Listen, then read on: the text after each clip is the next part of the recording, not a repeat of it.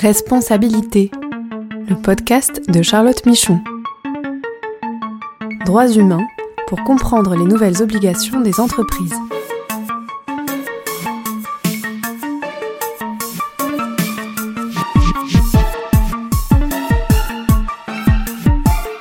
Bonjour à tous et bienvenue dans ce podcast consacré aux nouvelles responsabilités des entreprises en matière de droits humains. Je suis Charlotte Michon, je suis avocate et j'accompagne les entreprises sur leurs démarches en matière de droits humains et sur leurs devoirs de vigilance. Alors nous allons parler aujourd'hui des droits humains par rapport aux achats des entreprises, à l'approvisionnement en produits ou en matières premières et euh, aux pratiques de leurs fournisseurs en matière de droits de l'homme.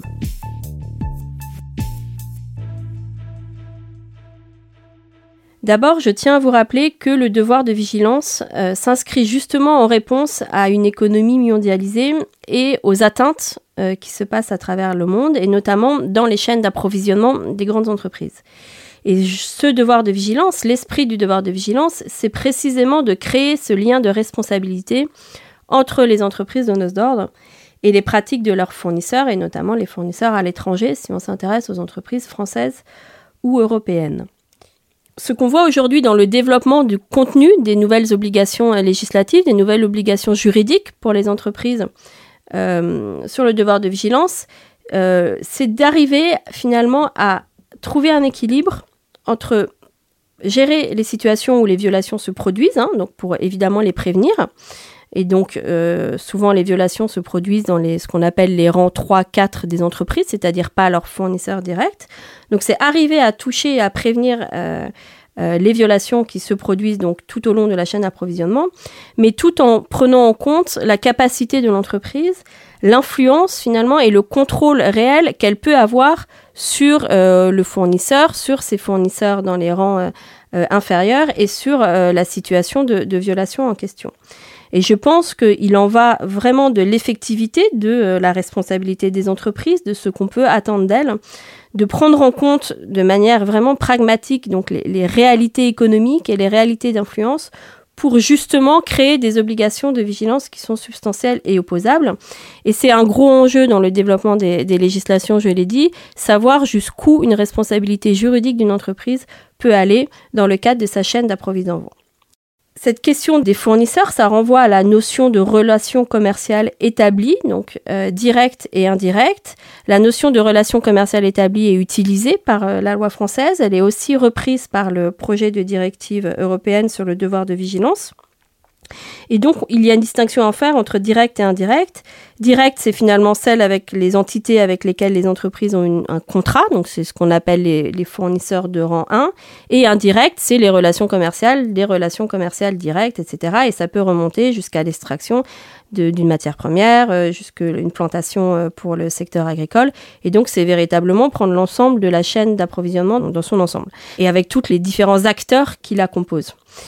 Je l'ai dit, c'est un des enjeux. La future directive européenne sur le devoir de vigilance vise à étendre, si on compare par rapport à la loi française, dont il est communément admis que finalement l'obligation s'arrête au ce qu'on appelle le rang 1, mais il y a des contentieux en cours en fait. On, attend de voir euh, véritablement l'interprétation des juges. Mais ce qu'il y a de sûr, c'est que la future directive européenne va s'étendre, en tout cas c'est en discussion, mais il y a quand même de grandes chances, va s'étendre aux relations indirectes des entreprises et donc couvrira toutes les relations commerciales établies, directes et indirectes, et c'est une difficulté évidemment supplémentaire pour les entreprises dans le cadre de leur démarche de vigilance, et, on va y revenir.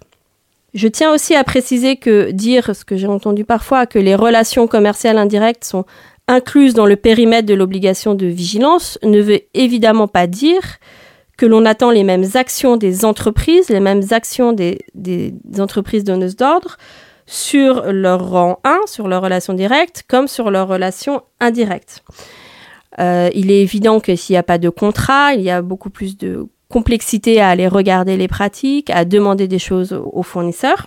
Mais ça veut quand même dire que les risques, et notamment dans le cadre des cartographies des risques, doivent être appréhendés, doivent être regardés sur l'ensemble de la chaîne de provisionnement et par rapport à un risque global lié à une chaîne d'approvisionnement dans son ensemble et que l'entreprise, et c'est le sens du devoir de vigilance, doit réfléchir dans le cadre de son obligation à des actions possibles qu'elle peut mettre en place euh, y compris auprès de ces relations indirectes, des actions possibles de maîtrise des risques qui soient évidemment euh, à la hauteur de, l'influence possible qu'elle a et de son périmètre euh, et de son périmètre d'action.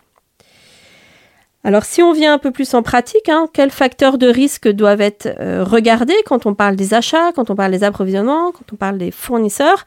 Donc je l'ai déjà évoqué dans un ancien podcast. Mais euh, il existe des chaînes d'approvisionnement qui sont particulièrement à risque, hein, du fait de, des matières premières utilisées, du fait des conditions d'extraction, du fait des conditions de fabrication, du fait d'assemblage, du fait du marché, le fait que c'est un marché peut-être euh, concurrentiel où il y a beaucoup de, fournisseurs à l'étranger et donc euh, les marges sont plus faibles et donc les, les risques de pratiques attentatoires aux droits humains, notamment liés aux droits des travailleurs, sont plus importantes. Comment les identifier, ces chaînes d'approvisionnement? Il faut regarder par rapport aux, violations, aux controverses, aux rapports des ONG, euh, aussi aux guides sectoriels des organisations internationales. Et là, je vais citer les trois guides sectoriels de l'OCDE. Euh, qui a déjà identifié ces, euh, ces chaînes d'approvisionnement les plus à risque, que sont le secteur agricole, le secteur textile et le secteur extractif. Donc l'OCDE les a identifiés comme à risque, elle a fait des guides particuliers et euh, une petite parenthèse, ce, sont aussi ces secteurs qui sont considérés comme à risque dans le projet de directive européenne sur le devoir de vigilance qui prévoit une extension euh, deux ans après euh, l'application par les États, une extension aux entreprises plus petites de ces trois secteurs. Donc on peut considérer que que ces secteurs doivent attirer votre attention de manière particulière dans le cadre des cartographies des risques. Il ne faut pas aussi se limiter aux produits, aux matières premières, ce qu'on appelle les achats de production. Il faut aussi regarder, et souvent quand on regarde l'application euh, par les entreprises de leur devoir de vigilance, c'est des prestations qui sont un peu oubliées. Il faut aussi regarder les services il y a des prestations de services comme le nettoyage, comme la sécurité, comme la restauration, qui sont des prestations que toutes les entreprises utilisent et qui sont particulièrement à risque euh, dans certains pays en tout cas ou par rapport à certaines entreprises, à certains fournisseurs euh, en matière de droits humains. Euh, donc c'est parce que par exemple les personnes sont sont moins qualifiées, parce que les travailleurs sont moins qualifiés, parce que ils interviennent dans des conditions sur site par exemple ou dans des horaires particulières où elles sont plus isolées et donc ça doit appeler une vigilance approfondie en matière de droits humains. Donc n'oubliez pas de regarder aussi les les prestations de services et ne vous limitez pas euh, à la question euh, des, produits et des matières premières. Donc il y a, euh, je l'ai dit, des produits et des services qui doivent appeler une vigilance particulière, qui sont plus sensibles aux matières de droits humains. Il y a aussi des risques qui sont liés aux fournisseurs, au type de fournisseurs. Donc par rapport à leur localisation, je l'ai déjà évoqué dans un précédent podcast, mais le risque lié au pays est très important. Donc selon la localisation de vos fournisseurs, ça doit appeler à une vigilance approfondie. Et il y a aussi, facteur de risque important, c'est essayer d'évaluer pour vous leur capacité et ou leur volonté à respecter euh, les droits humains par rapport à vos propres engagements. Donc savoir si c'est une petite ou une grosse entreprise, savoir s'ils ont déjà des politiques en matière de droits humains, des, des, euh, des pratiques, s'ils ont déjà eu des controverses. Et ça aussi, ça peut vous aider à essayer de cibler les fournisseurs qui sont les plus, euh, les plus à risque en matière de droits humains. En pratique, quand on regarde l'application de la loi sur le devoir de vigilance, les cartographies des risques dites achats sont souvent par catégorie d'achat d'abord. Donc on essaye d'identifier les grandes catégories d'achats à risque par rapport au volume d'achat dans l'entreprise et par rapport à leur sensibilité droits humains que j'ai euh, que j'ai évoqué euh, précédemment. Et après, seulement après, on, regarde un peu parmi ces catégories d'achat les plus à risque, euh, les fournisseurs les plus à risque, et ça permet d'arriver dans un premier temps en tout cas, à un nombre euh, assez euh, raisonnable, on va dire, de fournisseurs à aller regarder et à prioriser euh, en termes d'action de maîtrise des risques. Si on regarde maintenant justement, après la cartographie des risques, ce que les entreprises peuvent mettre en place pour essayer d'atténuer les risques liés à leurs achats et à leurs fournisseurs, dans les pratiques des entreprises, on voit que des différentes mesures peuvent être prises tout au long du processus d'achat, donc aussi bien en pré-contractuel, c'est-à-dire par exemple des intégrations de critères droits humains dans les appels d'offres, au niveau des appels d'offres, euh, des, due diligence, des évaluations des, euh, des potentiels euh, fournisseurs, des potentielles relations commerciales établies par rapport à leurs pratiques droits humains ou leurs controverses droits humains. Donc c'est vraiment en pré-contractuel, éviter de s'engager dans une relation où où, les risques sont trop importants. Et évidemment, plus tôt on parle des engagements droits humains, plus tôt on parle des engagements RSE en général avec une relation commerciale, plus il est facile après de, euh, de pouvoir leur demander des choses et aller, aller aussi regarder leurs pratiques. Donc après ces euh, actions précontractuelles, on a aussi évidemment pendant le contrat le, mettre une clause qui demande fournisseurs de euh, s'engager à respecter les droits humains. Dans cette clause, il peut aussi y avoir la possibilité de prévoir des audits, donc euh, des possibilités de suivre l'application de cette clause et euh, de demander aux fournisseurs de faciliter ces audits ou ces évaluations. Et il peut aussi y avoir la possibilité de rompre la relation commerciale si le fournisseur ne, respectait pas les, droits humains, ou en tout cas dans le cas d'atteintes graves aux droits humains. Je parlais tout à l'heure de la question que l'obligation de vigilance allait sûrement s'étendre aux relations indirectes, donc aux relations commerciales des relations commerciales avec lesquelles vous contractez.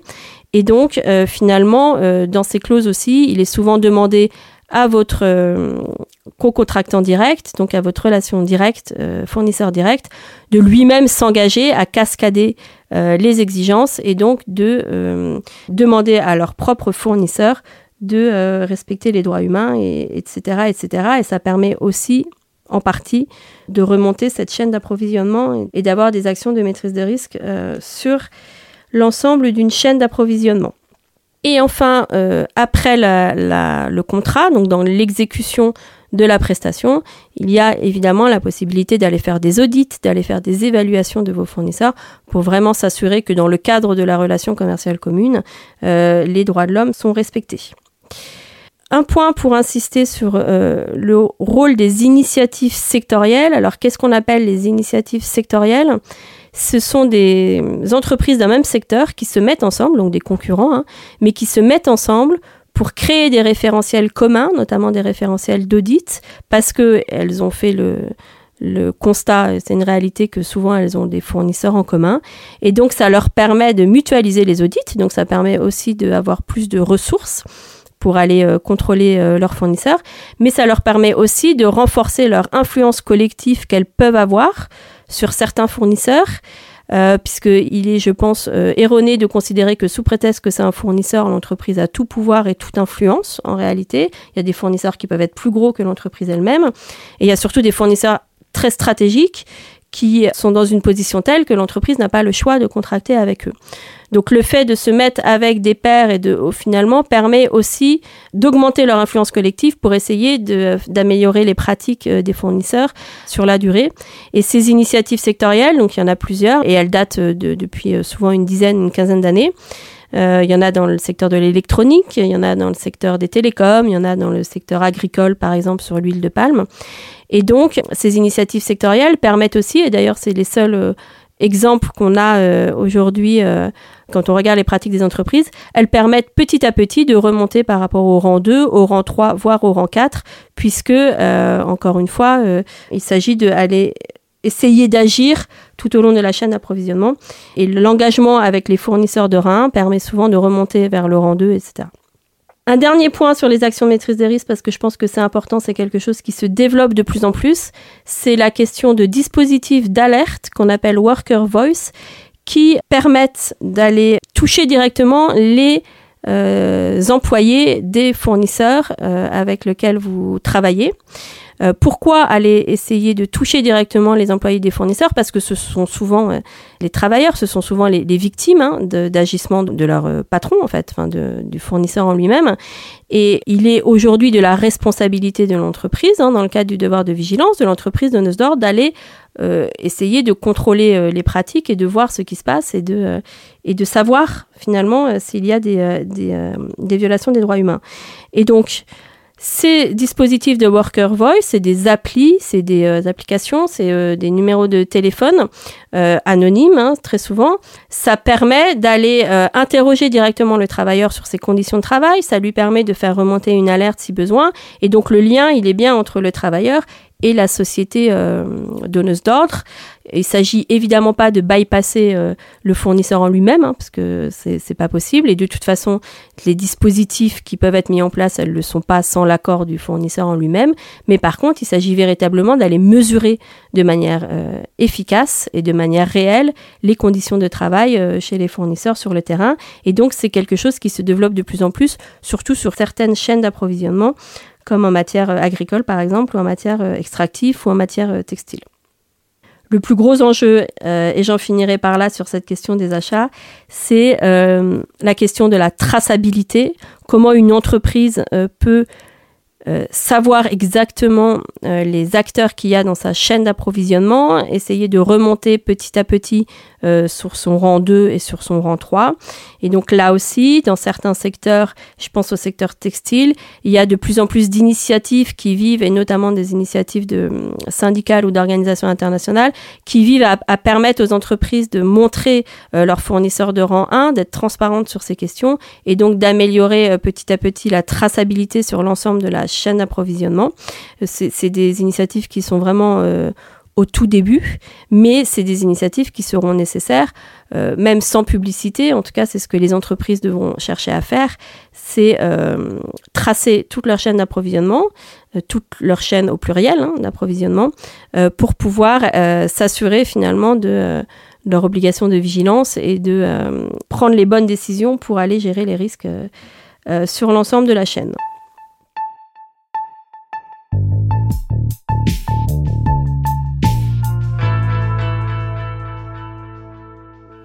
Donc nous allons parler maintenant d'une actualité qui me paraît importante, c'est l'entrée en vigueur de la loi allemande sur le devoir de vigilance. Donc, et, euh, je vais vous développer très rapidement euh, ce qu'elle implique et peut-être en comparaison aussi avec la loi française sur le devoir de vigilance.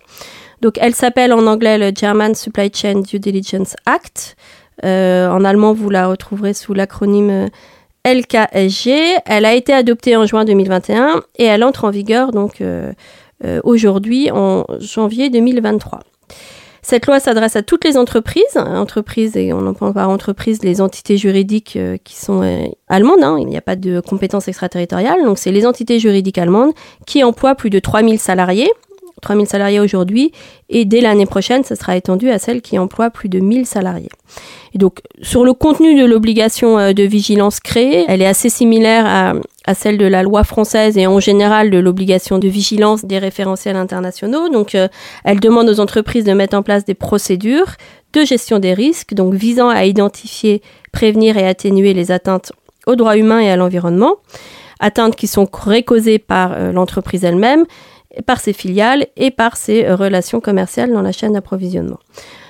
Donc ces procédures doivent inclure des cartographies des risques, des actions de maîtrise des risques. Il y a aussi une procédure d'alerte qui est assez euh, euh, classique dans l'esprit le, du devoir de vigilance et dans les démarches de vigilance.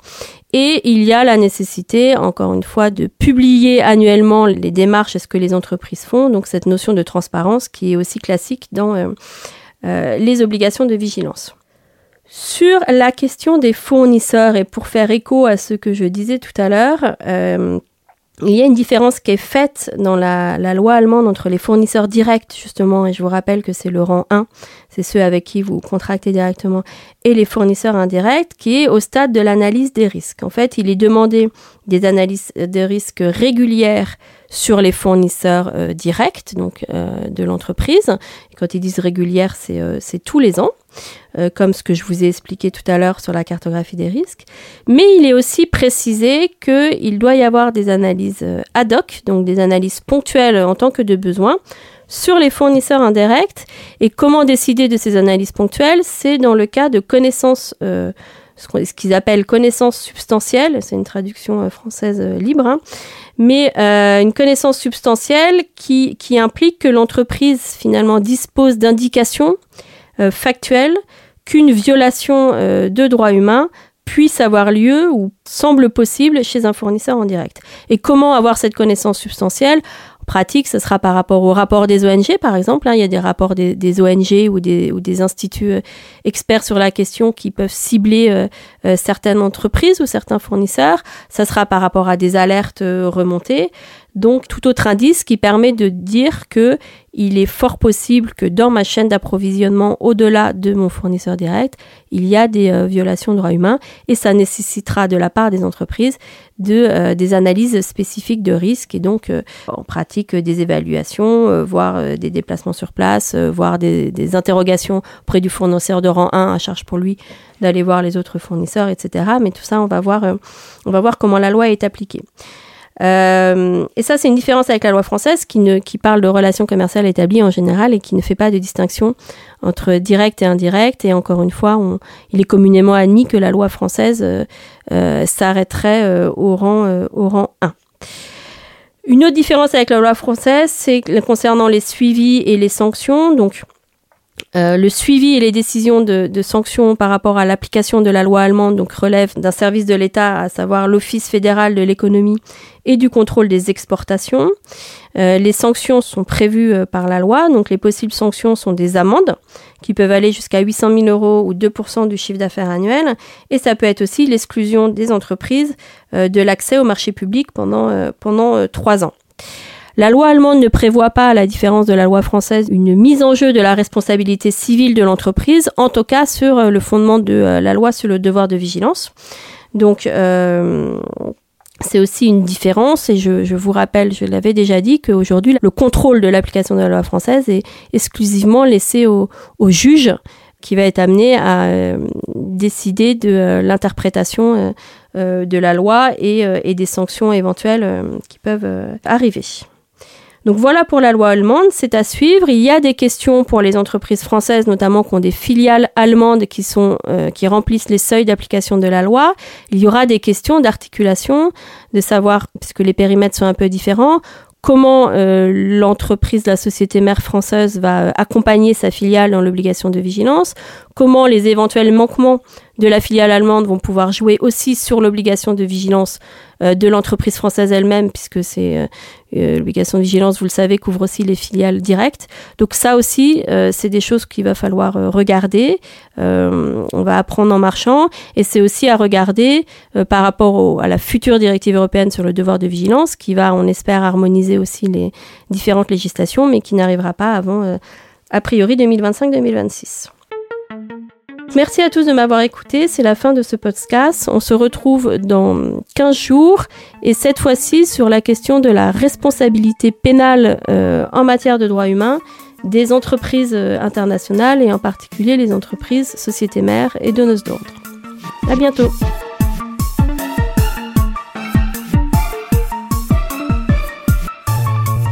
Ce podcast est proposé et présenté par Charlotte Michon.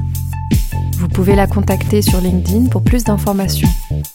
Produit par Amicus Radio, réalisé par Léobardo Arango.